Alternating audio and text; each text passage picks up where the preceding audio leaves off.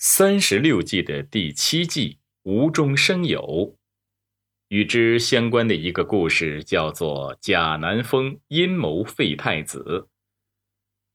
公元二百六十五年，司马炎废了魏元帝曹奂，自己称帝，建立了晋朝，后世呢称为西晋，史称晋武帝。晋武帝在即位以后，封了二十七个同姓王。公元二百九十年，晋武帝去世，晋惠帝即位，贾南风为皇后。贾南风虽然相貌丑陋，但是当初因为他的父亲贾聪是开国功臣，所以他被晋武帝立为太子妃。后来晋惠帝即位，贾南风便当上了皇后。晋惠帝即位后，外戚杨俊用阴谋手段取得了单独辅政的权利。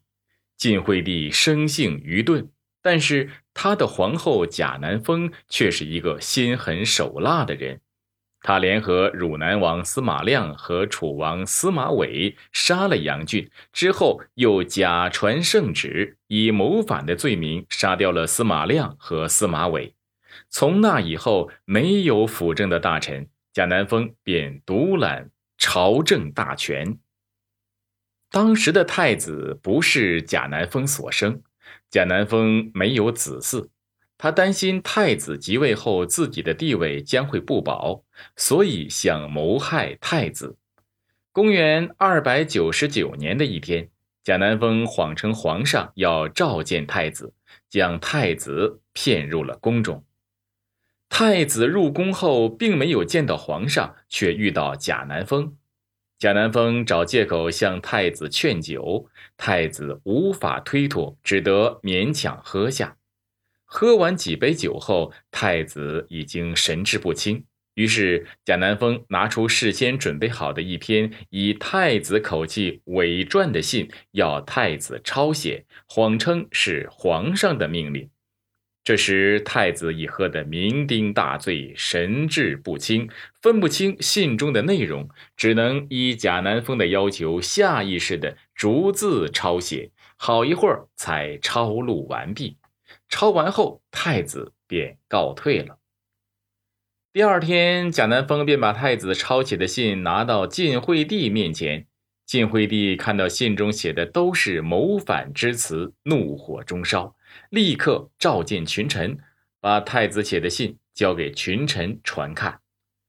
晋惠帝宣布太子意图谋反，准备赐死太子。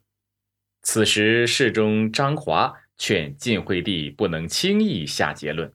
尚书右仆射裴也认为要核对笔迹，以防有假。经过核对笔迹，这封信确实为太子所写。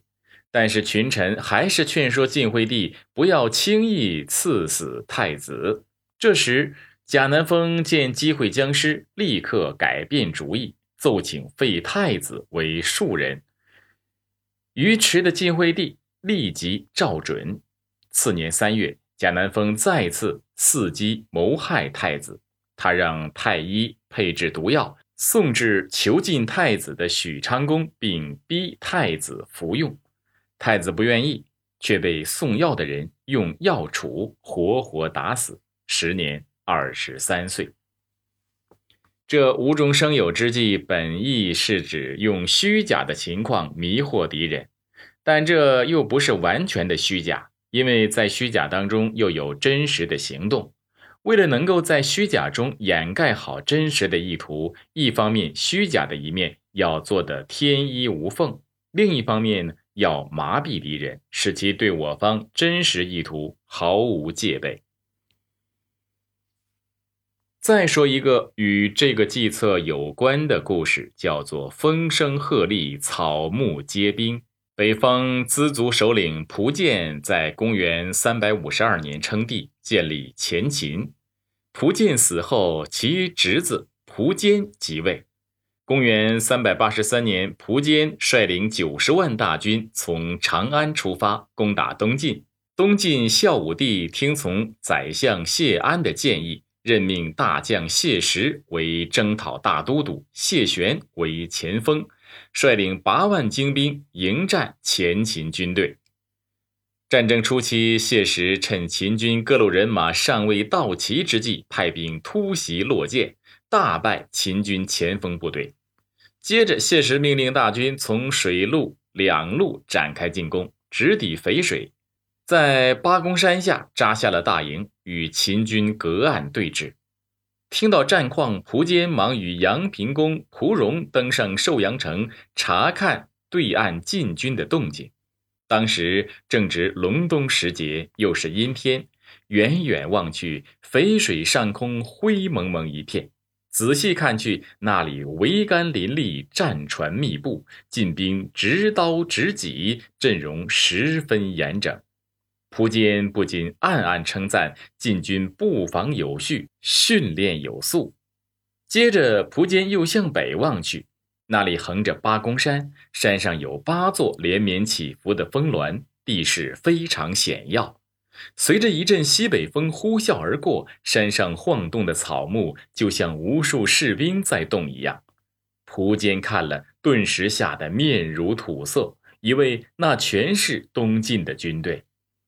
由于迫近淝水布阵，秦军无法渡河，谢玄就指派使者。去阳平宫蒲荣那里说：“您孤军深入，却仅靠水边摆下阵势，看似长期相持，不想速战速决。如果能把秦军阵势向后稍微移动一下，让晋国军队可以渡河，同秦军一战定胜负，不是更好吗？”蒲荣觉得有道理，便下令军队向后撤退。